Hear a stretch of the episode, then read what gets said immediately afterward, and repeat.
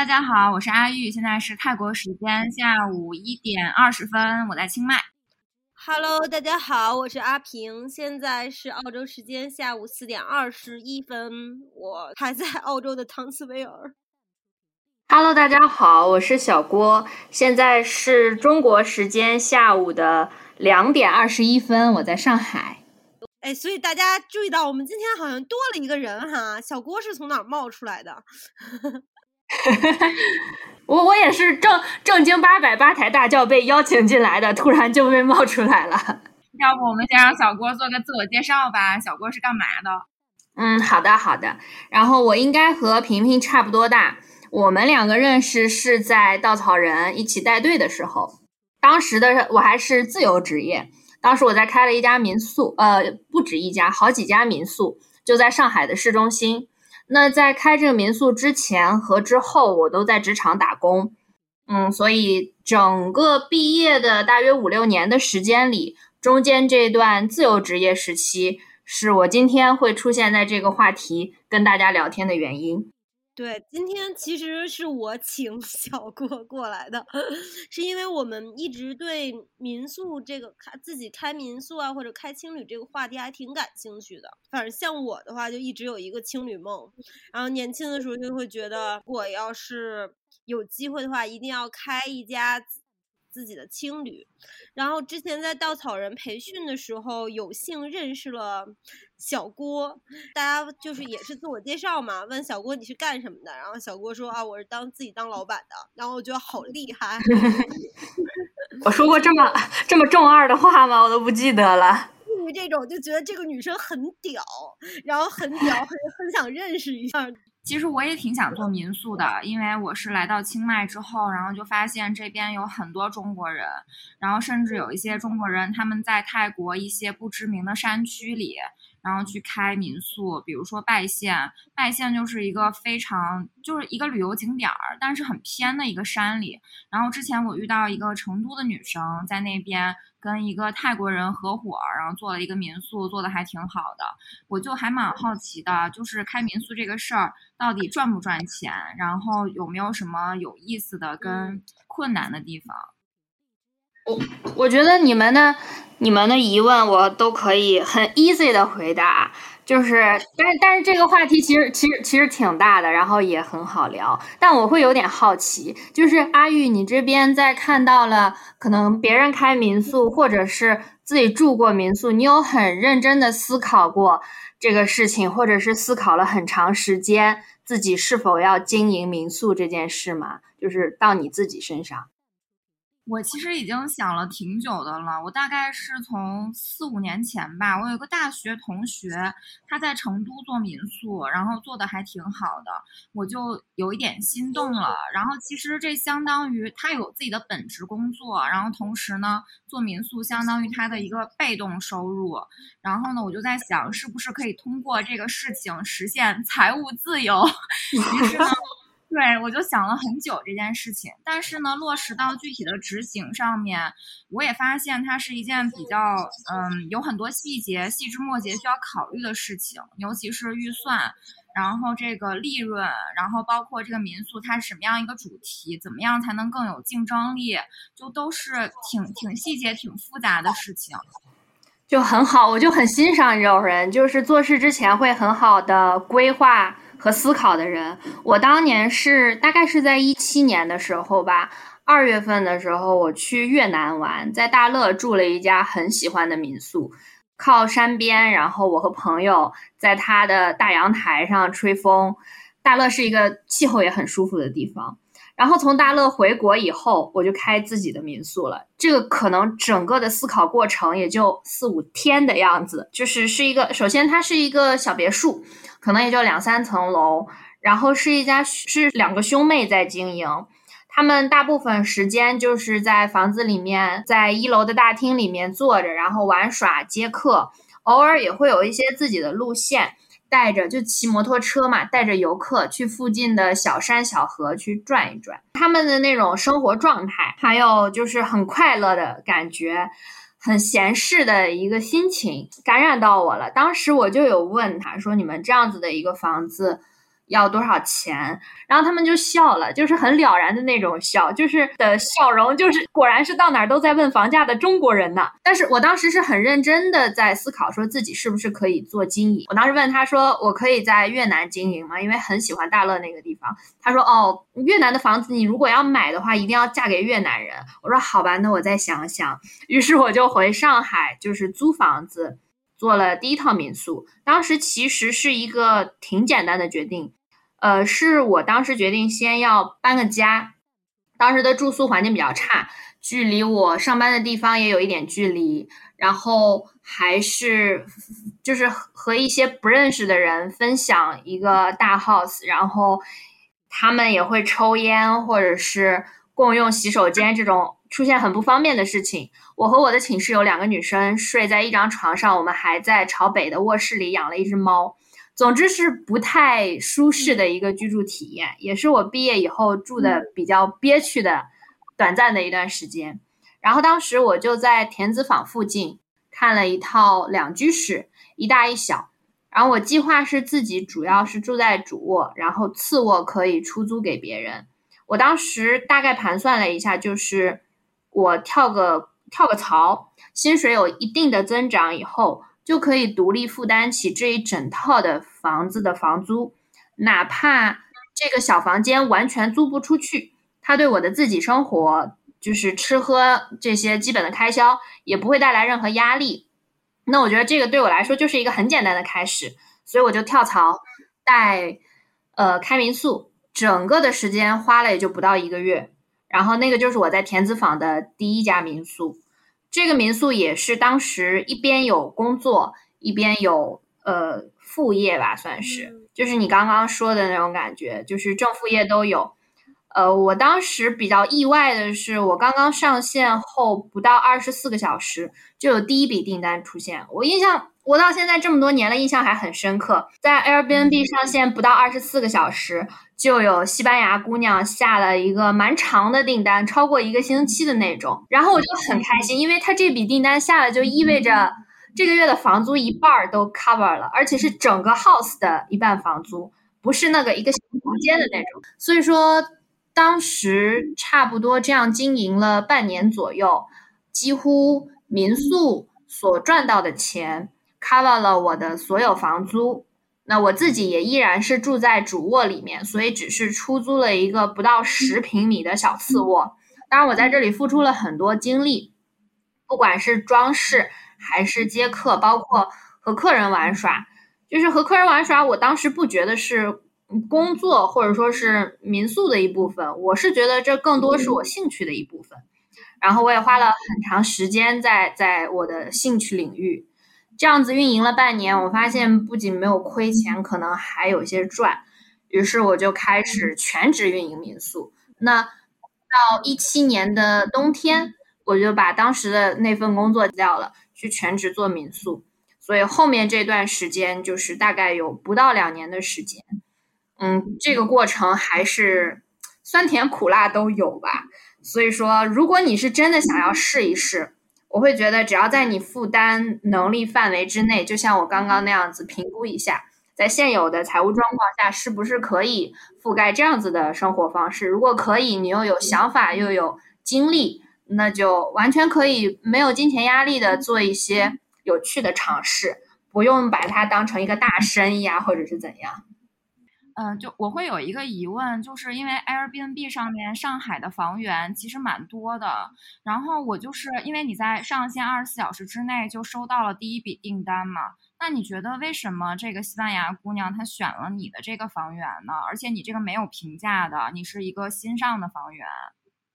对，所以我觉得，嗯，在最开始的房源设置、图片拍摄、文字描述。以及，因为如果你想要面向国际游客的话，它的中英文描述都是挺重要的一件事儿。在最开始的时候，因为最近我也在看国外的一些房源，我会发现说，如果是有的照片比较昏暗，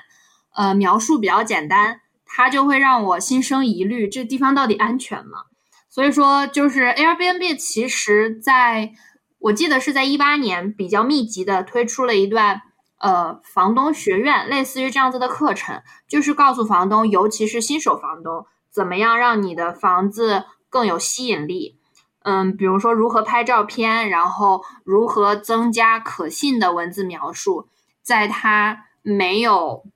没有客人评价的时候，让他看起来更对游客友好一些。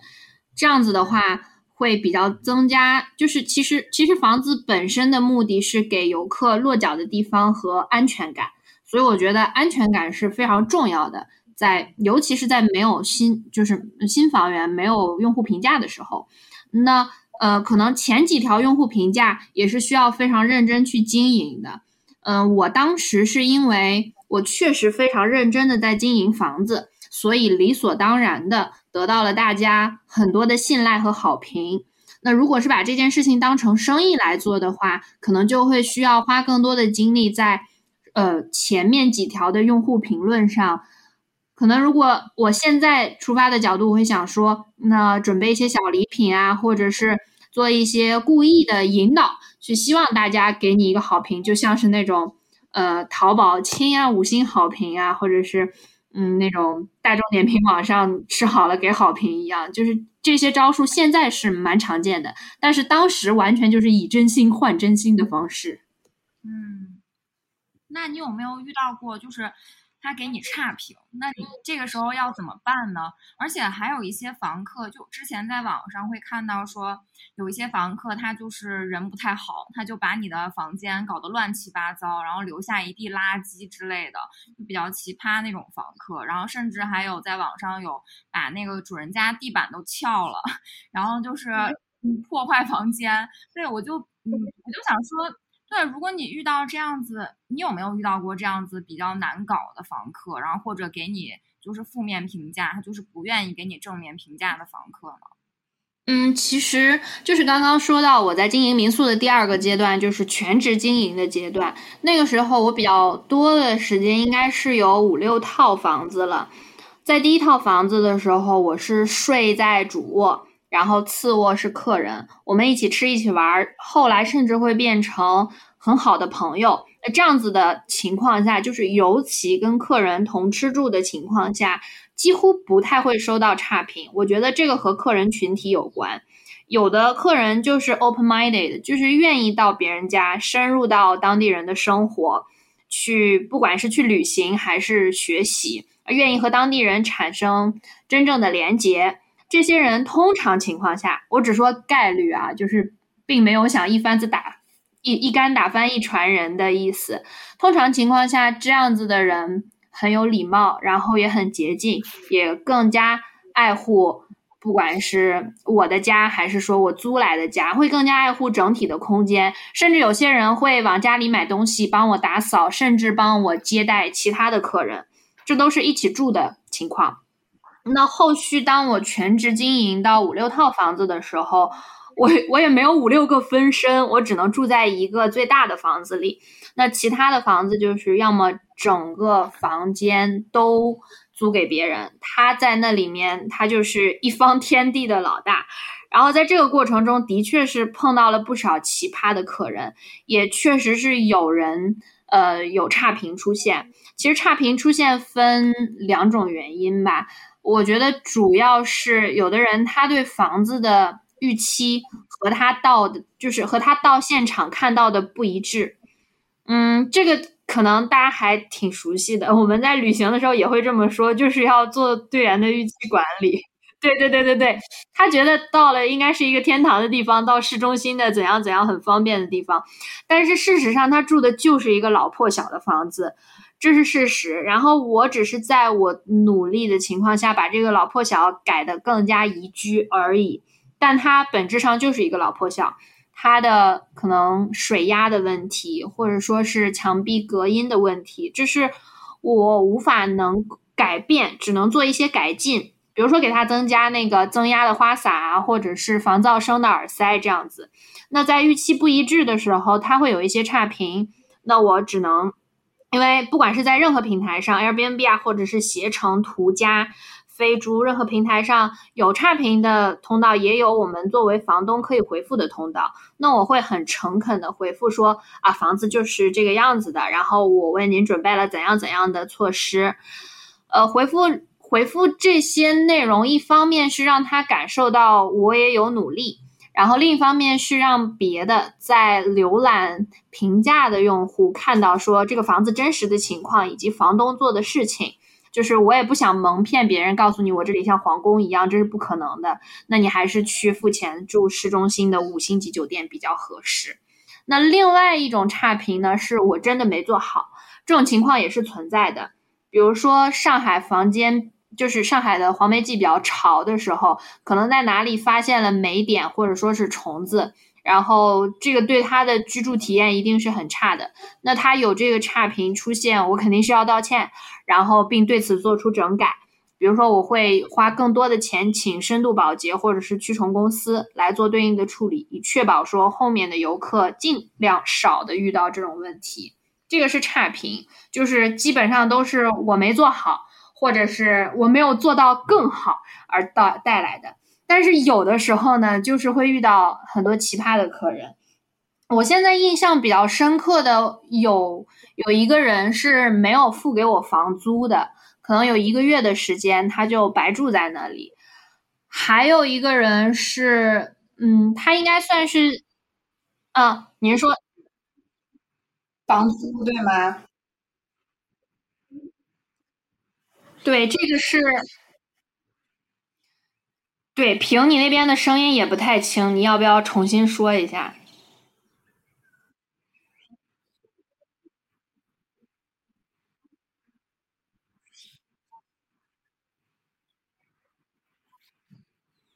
对，这个就是我的问题了，因为我在一七一八年的时候，我真的是太单纯，太容易信任别人了。那个姑娘是一个，我印象中她是一个九七年的演员，然后她是，对，她是她是一个演员姑娘，是一个卸了妆以后非常非常憔悴，而且烟瘾极大的演员姑娘。我可以感受到她就是那种精神状态不是很好，但是待人挺诚恳。不对，他考虑到他欠钱不还这件事，我不能说他待人诚恳，我只能说他演技高超。然后。对他演技真的很好，他完美，他完美的骗过了我。他在刚刚开始的时候，可能付了少量的押金，然后给到我。我们也没有走 Airbnb 的平台，就是因为他要长租了嘛。然后在那上面，我就直接把一个月的房间给 cancel 掉了，等于说是给他留着。然后他付了定金以后，就一直在那里住着。然后他通常情况下都很少在房间里，就是到各地去赶通告。远一点的就不说了，近一点的到那个横店去拍戏，或者说是到哪里赶场，都是很正常的情况。他最开始会给我 PO 一些他在家里的照片，或者他把狗狗带到家里玩的照片。然后我也很喜欢小动物，我觉得他很真诚，对，打动了我这一点。然后，但是到后期他的那个押金的时间用完了以后，他就没有再给我续交接下来的一段时间。但他一直说。呃，什么？比如说手头上比较紧张啊，或者是人不在啊，或者是什么时候以什么的形式把钱给我啊，我就都接受了，然后我就任由他在那里欠钱不还的住着。现在想想，其实觉得很可笑。而且我当时朋友也劝我说，现在已经二零一八年了，欠债不还的原因只有一个，就是他不想给你钱，不然的话，其实没有道理，欠着这几千块钱而已嘛，也不是很大的一笔钱，对吧？后来呢，就是大概拖了有两个星期，甚至三个星期之久，然后他就已经几乎不太会回我短信了，也不会理我的微信或者是我打过去的电话，就就杳无音讯的那种。但他偶尔还会出来一下，说啊，对不起姐姐，我真的在哪里赶什么赶戏，然后手机什么都被没收。我联系不上你，我一定会尽快的把钱给到你，或者什么时候我让我的妈妈把什么钱给你，她把身份证、驾照等等都拍给我，但就是不给我钱。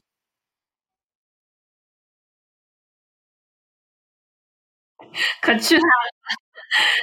当当时还没那么回事儿。对，然后后来我发现，大概这个其实我最后都不是不接受他不给我钱这件事，而是我不接受，明明我在做对的事情，我在催债，但是我当时的心理状态很不好，我有点厌恶那个状态下的自己，于是我决定说，OK，我不等你了，我把他的所有东西都清理掉，房间彻底打扫，他还有很多电子产品留在我家，包括可能比较贵价的包包、化妆品啥的，就是女演员的那套行头。都留在我家，然后我也没有理，然后他的那些不值钱的东西我全部扔掉，值钱的东西在网上都卖了，一直从三月份折腾到五月份吧，我把他的所有东西都卖掉，然后基本上等同于那一个月的房间的住宿费，然后这事儿才算完结。但我觉得很讨厌，就是普普通通的房租和房客，大家不需要有那么多的。纠缠的地方，我也不需要因为我的催债而耽误那么多时间，以及产生很多不必要的负面情绪。这个是我当时觉得很讨厌的一件事，也是很奇葩的一个客人。再就是我印象中还有一个人，我不知道在这个能不能说，就是他吸食算是迷幻类的药品，应该是笑气。对，他在家里打笑气，然后还在家里群批，这段应该。不可以播吧？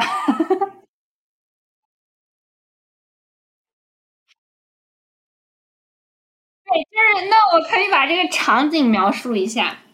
嗯，当时我不在家，那也是一个单独租出去的，就是这种嘛，就单独租出去的。我也不知道对方是谁，我也不知道他什么背景，他要搞什么事情，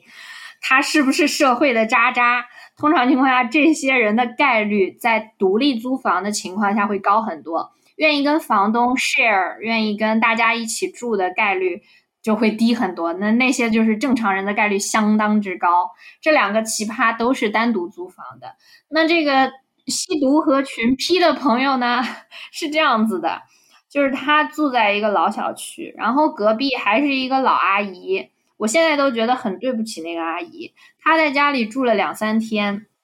走了的时候是我和朋友一起去打扫的。然后那个房间非常黑，她在家里就是不开灯，窗帘也拉着，因为我的窗帘隔光效果还特别好。然后房间黑漆漆的一片，然后打开门就是特别特别浓的烟味。然后他这个房客穿着一身绿，然后头发也染成荧光绿色，然后他就走了嘛，因为我们是十十二点去打扫，他十二点的时候就走了。走了以后，我们就是发现房间里有很多稀奇古怪的东西。首先有很多用掉的套套，这个就不说了，是很多哦，不是一个。然后还有一些就是个几个，反正不少。对，然后呃，还有一些就是加气的东西，就像是那种给给奶油打发泡的那种那种工具，大概大概小臂高的那种。然后还有一些像是。子弹形状的一些我不太熟，但我朋友有一些在美国生活的背景，他说：“哎，这看起来好眼熟。”想想，嗯，应该是笑气没错。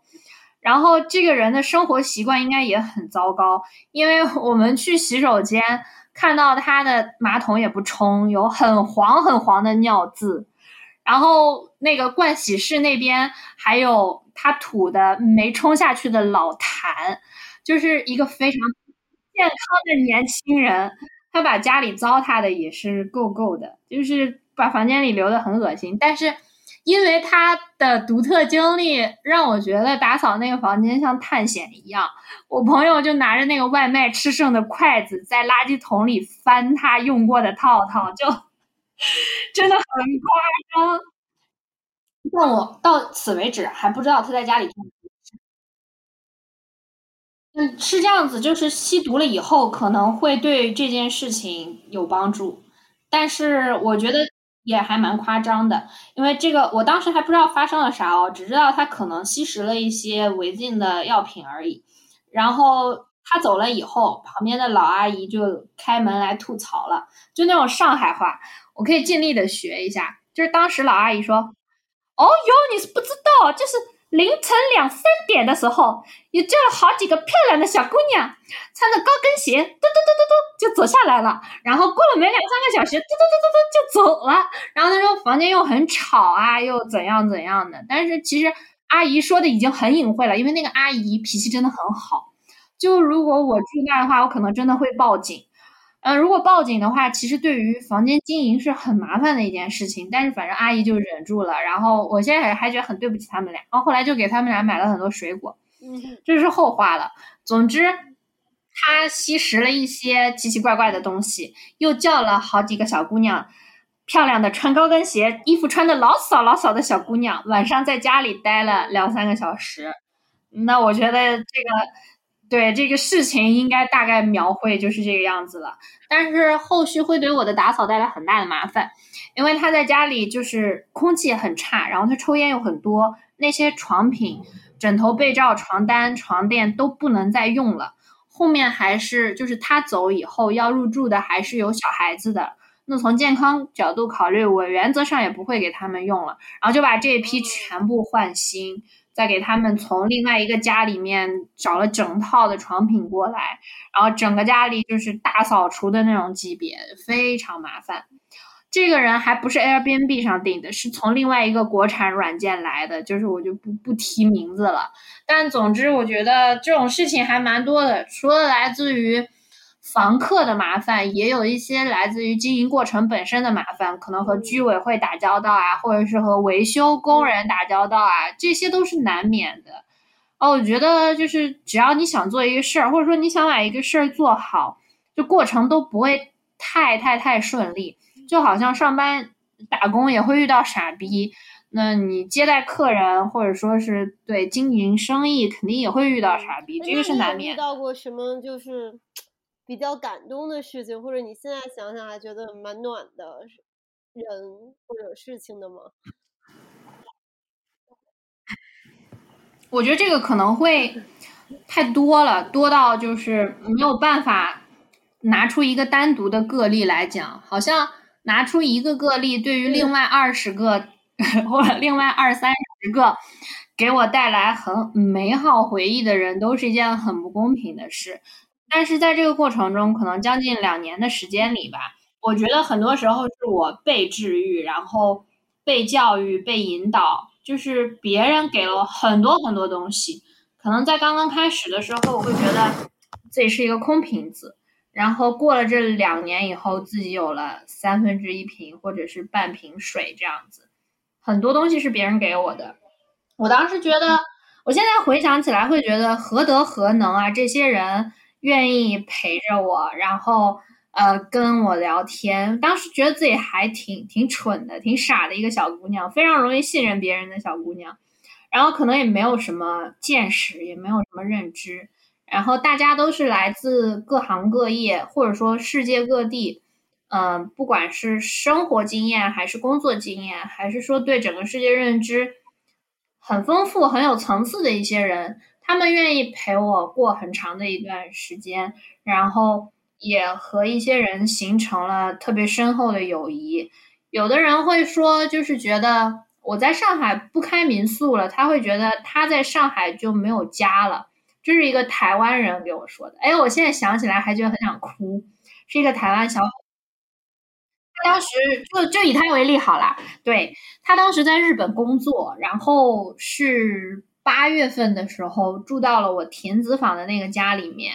然后我们关系很好。刚一见面的时候，是我和另外一个房客小姑娘，我们当时就是我的房子经常会被订爆，订爆怎么解决了呢？就是和我熟的房客就跟我一起睡在了大床上，那么小房间还是可以用于接待新客人的。当时的这个台湾的小伙子，呃，在日本工作的这个就是这个新客人。然后我们三个见面的第一开始就就安排了一个新疆的餐馆，因为他好像还蛮喜欢吃新疆菜的。于是我们就一起吃饭，一起聊天，很开心。然后他那个是当时在日本工作，来上海度过一个短暂的假期，就恋恋不舍的走了。后面基本上他的所有假期都会放在上海。他到上海没有任何目的，他就是跟我过日子。他说就是就是来上海喝个咖啡，找我聊聊天，陪我打扫，或者是跟我一起在上海马路上走一走，就很开心。当然了，前提是我住的那些地方也确实是上海走起来会很开心的那些市中心的小马路上。然后他可能这，没有没有没有，是非常非常纯洁的友情，非常纯洁。我们后来也还是我的房子经常被订满，然后然后有一次是有一次是满到满到呃所有大房子也满了，然后他来我家这边没地方住，因为我们太熟了嘛。然后那些有空房的肯定优先给那些不熟的，呃，付了钱的房客。然后他后来再来，就几乎只要付一点点钱，或者说成本费，我就不太会赚他钱。然后，但是他总归还是要睡觉了。于是我就在一个大民宿里头，把我睡的床让给了他一半，但那个是一个很窄的床，所以我们两个人就挤在一张一米三的床上，也可能只有一米二吧，睡了一宿。然后他睡觉极不老实，就是我没有睡过这么不老实的人。然后他就在床上翻腾翻腾，就是我们可以关系好到睡在一张床上，啥都不会发生的那种普通朋友，就关系真的很好。对对对对对，可能都是就不知道是谁会有一点问题。对，反正就是，嗯，他当时会有一些话，我我可能现在都还会记得。因为他也见证了我，嗯，两年左右的一个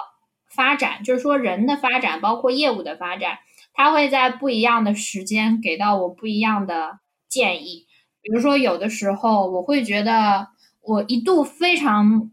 厌倦消费，呃，对，但是当时我有一些说不清楚是缘何而来的厌倦，有可能是我在其中一套民宿开业的时候。我在就趁着双十一嘛，然后我花了可能二十四个小时买了大几万块钱的东西，但是你知道家居的小件儿不是那种大件儿，全是小件儿，一件一件凑出来的。我当时那场双十一参与完，把那个房子装饰完，我整个人都就是精疲力尽到虚脱，一个月都没停的那种感觉，无不住的在收货、验货、拆包裹、装饰家。上线修改，然后下线再调整，就一个月都没有休息过的那种啊。那一个月下来以后，我就在对消费啊，就是对消费这件事情，我可能会有一点点厌恶，或者说是怎样的。然后他当时也多多少少会有一点陷入消费主义的问题里面。然后他那年从日本在在在在度假回来的时候，就我们很深入的聊这件事儿。他要给我看他的邮箱里面的 promotion，然后他说有些有的时候这些广告我明知道我不需要，但我也会去点开去看。然后我可能会有一点点喜欢表，然后我就会收藏一些，就是我看了也知道买不起的表。然后我们就在闲聊嘛，有的没的聊一些和消费主义相关的事情。然后聊到后来，他有一句话讲到我现在还记得，他说就是消费很难定义。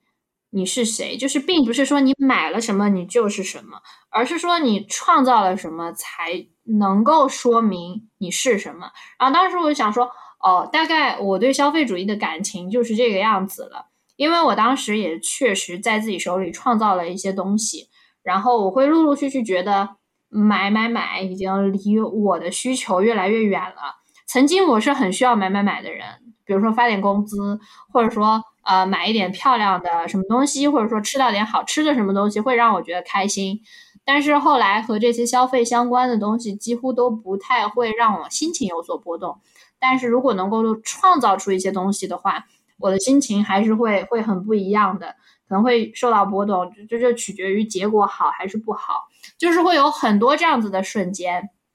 嗯，因为就是像他，他的背景就是他在他是台湾人，他在日本生活过，他有一些想法，然后他会对比中国，会对比大陆，会对比台湾的这十年、二十年，或者说前前后后的东西，然后他的一些看法会影响或者说投射到我身上，还有很多很多这样子的例子。我有从可能到九九年，九九年的小孩子。呃，对我，我现在叫他们小孩子，他们当时也确实是小孩子，当时也就才初初初高中刚毕业的样子。然后再到三十岁左右的已经有过一定工作经验的人，当然还有很多我的同龄人，就九零后、九五左右的这批人，再到三十岁左右，再到四十岁左右，成家立业，有了甚至有两个小孩的，就是他是一个独立的投资人，然后再到五十多岁快要退休，然后儿女都已经去国外读书，那那批人他们是过年的时候在我家住，然后看到五六十岁的人。我再看到有年轻人三三十多岁的人带着从一岁到五岁，再到可能最多就到八岁的小孩来我家玩，然后因为跟他们住在一起，我时常会觉得说，我有一点看到了人的一生的状态，我也不知道是是是怎么会有这种错觉，但是我看到了各个年龄段的切面，然后又在我这里做了汇总。然后总我总觉得这两年所看到的东西对我来说还是有一定的影响。那那我想问一下啊，是什么样的原因让你停止经营民宿了呢？因为听上去还是非常丰富的经历。然后我现在在听上去虽然有一些不太好的客人，但其实感觉百分之八十还是非常非常有意义的一段经历。但是是什么让你？就停下来了呢。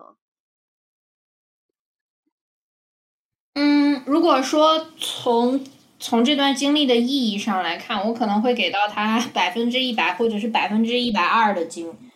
就是满满意度，我超级满意。然后这些不好的人或者不好的经历，我也不觉得有太大的问题，这也是必经之路。那嗯，停下来的原因可能是我觉得。我已经重复的做了五六套房子，然后如果是要再继续做下去的话，我大概会知道会走怎样的路，可以做的更大更强。比如说，我写更更我更认真的去写商业计划书，然后融到更多的钱，然后对政策因素做一些规避，呃，就是这方面的风险还是蛮大的。但是核心在于。我如果想把它做大的话，可能要么就是要依靠团队的力量去组建团队、经营公司、做大做强、创造辉煌。但是即便是这样，也是对我目前已有玩法的重复。我不太觉得它是一个有创意的事儿了，因为已经做过和大家共享的房子，然后独立呃租出去的房子。可能我没有尝试过的是青旅，但是嗯。我我有我我应该有在青旅或者类似于山间民宿这样子的，就是类似于青旅，但是也很贵价的那种莫干山里的民宿，我去那里做过义工，所以我对于这样子的模式看的还挺熟的。然后大概要多少钱，怎么多少人，怎么做，怎么做宣传，怎么做接待。从线上线下的一些，甚至说可能装修的一些，也都不太会难得倒我。我可能不会亲自去做，但是当然我自己也做不来。我可能会外包一个团队，以一个合适的价格把这件事情谈拢，就结束了。整个事情我觉得对我来说没有挑战性，就是重复的日子简直不值一过。所以我就慢慢的把这个事情，他就不再是我的生活重心。我给到他的关注度和期待值就非常少，然后在这种情况下，我也不太可能获得更多意外之喜。像我刚刚提到很多和客人的交流，他们能赋予我的内心增长的东西，这都属于意外之喜。但是当我内心对这件事情没有热情的时候，这些意外之喜也都消失了。所以我觉得，就是我会觉得我对于这件事情太过于情怀。没有任何的商业计划，就是没有太完善的商业计划。我不够在商言商，也不够金钱导向，就导致我没有把这件事情能够继续做下去。然后另外一方面就是政策因素也是要考虑的。就是如果让我给给阿玉或者说给更多人建议，就是大家如果要在做生意的时候，一定要考虑到政策因素。因为像民宿这件事情，在国内的市场上目前还是比较灰色地带的，它不是完全的，就是那种酒店旅游业有对应的执政牌照或者是怎样，对于个人经营这一点其实是不太友好的。那对于呃集团或者规模化的经营，你是一定要拿牌照的嘛。但是个人经营你啥都没有，然后人家说要取缔你，或者随便拿一纸政令来限制你的经营，对你造成的打击可能就还是挺大的。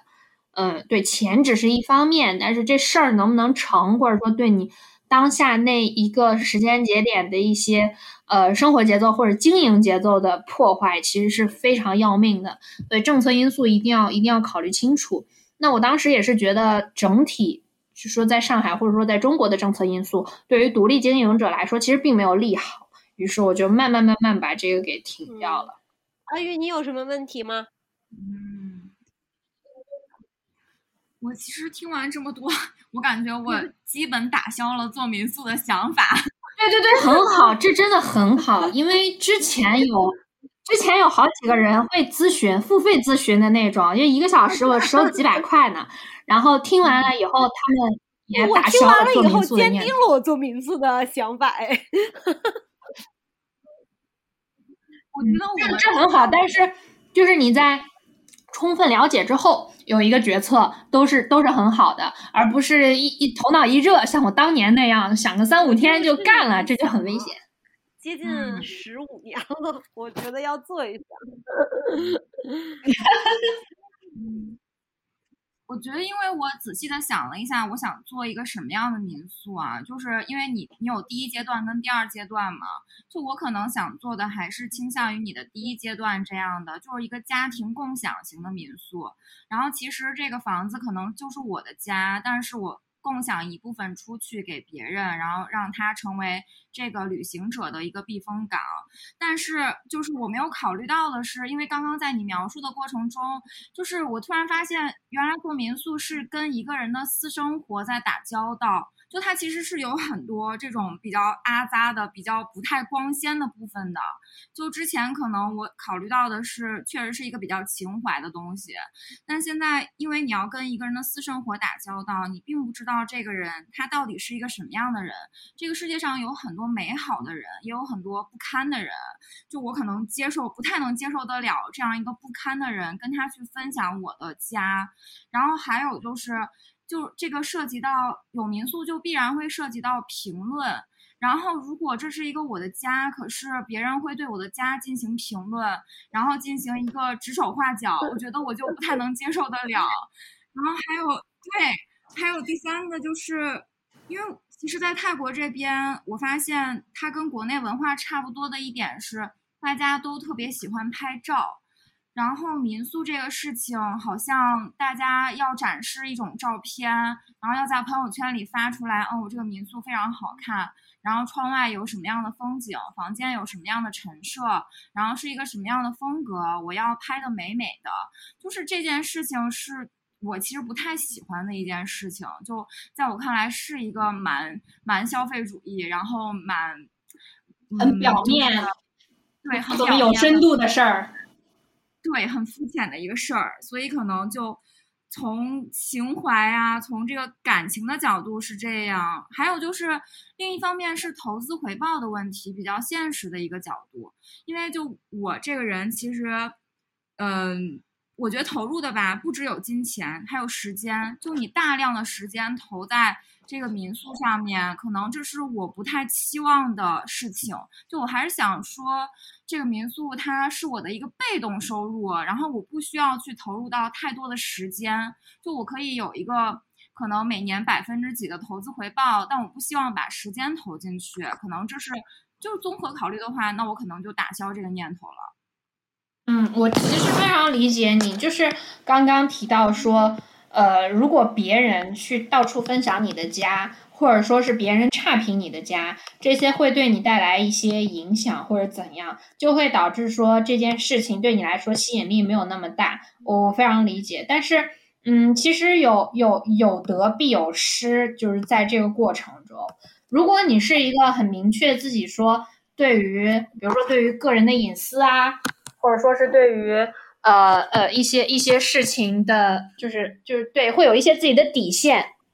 各个方面的啊，会有一些自己的底线的话，那我觉得和别人开一个共享型的，呃，就是有一个共享型的民宿，可能确实不太适合你。但我就是一个非常灵活，然后我的底线是可能由由时间和精力塑造的，我没有一个特别固定的底线，然后我也不太有那种很明确的隐私的这样子的一个概念。我经常会在房间里裸奔，然后也不也不 care 窗帘是否拉着。后来我的义工，我对我有后面有很有趣的义工加入，这个在刚那他没有提到，就是那些对我带来很好的影响的，在民宿过程中认识到的人，也有我的义工，我还差点加入了他的创业项目。我的义工也是这样子的人，我们两个都是那种可以在家里接受裸奔且不拉窗帘的人。对于这种，就是就还蛮适合经营民宿的。然后还有就是你刚刚提到钱的问题，嗯。听起来就是你也不太想在这件事情上花很多的精力，然后也不太想说呃分享过多的东西，或者说由别人给自己的生活带来过多的无法预知的影响。我们不说好坏，就是说无法预知。然后就是。比较想多的，比较比较多想的就是提供这样子的一个空间，或者说是机会，然后等着好运降临到我身上来。客人都很 nice，钱都会进我的腰包。那我可以明确的告诉你，这样的事情是不可能发生的。因为，因为就是说到赚钱这件事情，就是我后来也会盘了盘，我在做这件事情最大的收获，我不觉得在于钱，当然我有赚到自己这这段时间来的生活费。然后也有给到，因为我的民宿是融了一小笔钱，然后我会给股东分成这部分，就是我能够给的都有保障到。但是我觉得在这个过程中，这件事情不管是在第一阶段还是全职的民宿阶段，这件事情距离财务自由都还有相当大的一段距离。有可能它从赚钱的时间效率比上是挺高的，因为我只要花。就是我的闲暇时间就可以赚到一份房租，或者说是一份生活费。我不需要花全部的时间去去去放在这上面，包括后期我又引入到义工了以后，义工帮我处理着房子，我还可以去全国甚至说是世界各地去带队。但这些行为就是就是整个的自由职业的这个时间，我都觉得钱不是我最大的收获。可能对于自己了解的增加，然后对于世界了解的增加，同时也知道自己的渺小，然后对世界更有好奇心，这个是我觉得在这个时间段里更大的收获。那如果想要靠这件事情距离财务自由的话呢，我建议你重新想想。但是如果想要用这件事情去尝试一些不一样的经历，去尝试更多的可能性，或者说是体验心灵或者时间层面上的自由，我觉得都是非常值得去做的。想问一下，因为因为我刚刚 综合的考量，就是我觉得这个事情不适合我，我觉得是出于我自己的个人性格特征的考量。觉得做民宿的老板需要具备什么样的品格或者是一个性格特点吗？是有一些具体的东西存在的吗？嗯，我想想看啊，因为因为我也见过好多民宿老板了，就就像是你在公司里会有很多同事，那我在房东这个圈子里面也会见到很多经营民宿的人。我觉得他们身上蛮明显的共同点就是他们很有灵活性，嗯，不管是说对事情，然后对世界，或者说在时间上面，就是还挺灵活的。呃，我我我可能很难去详细的描述说这种这种灵活是怎么体现在生活上，就可能对每个人都是那种多面手的感觉，可能一个人身兼身兼多职或者斜杠青年，在这个群体里面是个常态，但是呃，这只是一方面，我觉得也有更多的方面，就是如果当你思考说想要做老板，或者说想要经营一些事情的话，他一定一定。是比在公司里面打工，或者说有一份稳定收入这样子的生活，它的压力要大很多。不管是你做一个很大的生意，还是做一个小小的生意，我觉得它的压力和焦虑都是，嗯，都是很难以想象的。在你不开始的时候。因为就是这个事情不是取决于那，你有钱的压力这就很正常。哪怕你没有钱的压力，也会有来自于自我的压力，因为大家总是想更好嘛，就是想把这件事情做好，也不想说半途而废这样子。那事情本身的压力，或者说想要做成什么事儿，呃，想办法去做，或者说是面临一些失败或者成功的可能性，这些都会就是这这件事情本身就会带来更大的焦虑。所以在这方面，我是觉得在心理层面上的疏导，做好自己心理层面上的疏导，或者是身边有朋友能够理解支持你，我觉得这件事情还挺重要的。但是，就像刚刚提到说，我看到的这些呃圈子里的好友们，他们嗯有很大的灵活性，也有很大的可塑性，在很多事情上是能够更快的抓住风口，或者说是一些机遇。然后，我觉得他们做事的主动性都很强，嗯，然后很多情况下也挺自由的，不管是说从时间，还是说从空间上。都有更多选择的自由吧，我觉得是，然后还能够体验到创造的快乐。我觉得这个快乐对于我来说是无与伦比的。我不知道对于其他小伙伴或者说是对于其他房东来说是是怎样的，但是可能大家在做这件事情上，真的最看重的。也不能说大家吧，可能我 真的最看重的可能也不是钱，所以我也没赚到大钱就是了。但是自己经营一些事情，嗯，我觉得还是一个挺爽的一个一个体验。有机会的话，还是可以试试看。行。那我还有一个问题啊，就是因为疫情的影响嘛，呃，你你有知道就是在国内现在的民宿形式大概是一个什么样子吗？就是你之前在民宿圈认识那些朋友，他们的经营有受到很严重的影响吗？嗯，基本上会，毫无疑问，在疫情最严重的那三个月到半年的时间里面，大家受到的影响都还是蛮大的。呃，可能就会体现在呃现金流断流，或者说是一些项目没有办法如期开展这样子的一个情况。所以，如果你真的要做这件事情的话，也要有面对天灾人祸的准备。比如说，要确保自己说，哪怕颗粒无收的状态下，可以呃正常衣食住行的生活个一年半载没有问题。那你再考虑创业的事儿。但是说到国内疫情，呃，就是国内民宿的现状的话，我觉得基本上已经不太需要考虑疫情的因素了。就是不仅说是没有影响，甚至说还因为疫情压抑的出行需求有一波非常蓬勃的增长。嗯，我的那些朋友们。对我的那些朋友们的订单，就是维持不变的那些业务，没有做业务拓展的那些朋友们呢，订单量都已经比疫情前有过之而无不及。也有在疫情期间做转行的朋友，比如说，呃，我有的朋友在经营其他的业务、创业业务，或者是和别人的合作业务，甚至是露营，也是因为在疫情期间就是新生的，在国内的一个蛮火的一个出行出行游玩的方式。也也经营的非常不错，这个就是我刚刚提到说，嗯，这个圈子里面的人，我觉得他们更灵活、更主动的一些一些外在表现，他们能够很快的感知到一些东西，并且并且抓住这样子的机会。对，所以说，有有点像船到桥头自然直，车到山前必有路。然后对于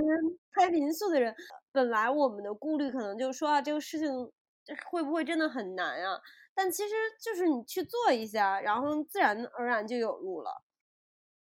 是的，我是觉得自己自己经营一些事情，其实如果不是特别大、特别重资源，或者说重财务，就是金钱方面的成本或者技术壁垒很高的话，做一些民宿经营一类的事情，肯定不会特别难。但是你想要做的特别优秀的话，毫无疑问，在每个领域都是一件很难很难的事情，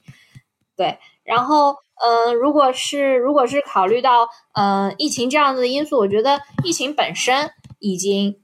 已经没有对对于对于民宿啊，已经没有太大的影响了。但是疫情的出现本身就会对我们的思考的方式，或者说是风险规避的意识有加强训练，就是以后可能会有更可怕的事情发生。那现在是面向群体的可怕的事情，那大家都停滞了。以后会不会是面向我个人的，或者是精准到了打击某一群，或者是某一个地域的人，或者是某某一些人？那可能这些人里会有我，我要如何去面对？我是不是只要有民宿这一项业务？是不是有可以有很多业务？我的我的流量是不是可以做其他方式的一些变现，或者说是？我的财务啊，等等等等各方面，我的精神各方面是不是足够健康和足够多元化？这个都是我会在疫情后来考虑的事情。可能它已经本身超脱出来民宿这样子的一个大标题，但是我觉得这个是呃，对，借由在这个行业中的这个时间段的认知，会会会给我带来的一些思考。就今天非常感谢小郭一直分享他的故事，感觉就很有收获。虽然我们俩都没说什么，但但就觉得是一个挺好的。对，其实其实，哎，我是不是可以打广告？要是有人想经营民宿，还可以找我做咨询，我也接咨询单。但是我更多的建议，就我会建议说，不管是开店还是做经营一些事情啥的，就是先想清楚目标。然后想清楚风险，如果这两个都想好了，而且可以接受的话，又确定了自己的需求，那那么就可以开始了。对，希望你回国以后早日开始。咨询的可以在我们，可以在 我们的对公众号不是你们的播客平台下留言。好，我觉得那那今天就这样吧。我们要不要就说个总结？对，我觉得会有一个很小的总结。这算是这算是这算是升华主题吗？就是就是我我后来会被一些人问到说自由，或者后来我有听到大家在讨论财务自由这件事情的时候，就会觉得呃挺说的难听点啊，我觉得挺无聊也挺肤浅的。所以如果让我来。考虑自由这件事情上，从我现在的屁股出发，我会觉得自由职业肯定不是自由，然后财务自由也不是真正的心灵自由。我会觉得自由有很多维度，就可能我前面提到说，时间的自由、空间上面的自由、选择上面的自由、心灵层面的自由，都是我所追寻的比财务自由优先级更高的事情。然后财务于我来说，可能就是吃喝不愁也就完了。吃喝的话，就像就像三毛说的那样，我吃喝的也没有很多。对，然后至于那些梦想自由或者说梦想财务自由的人，我觉得可能更加更加做更多的尝做更多的尝试，然后增加对自己和对自由的了解，会会是一件很有趣的过程。对，所以就。挺好玩的这个世界，嗯，试试看吧。好，谢谢大家。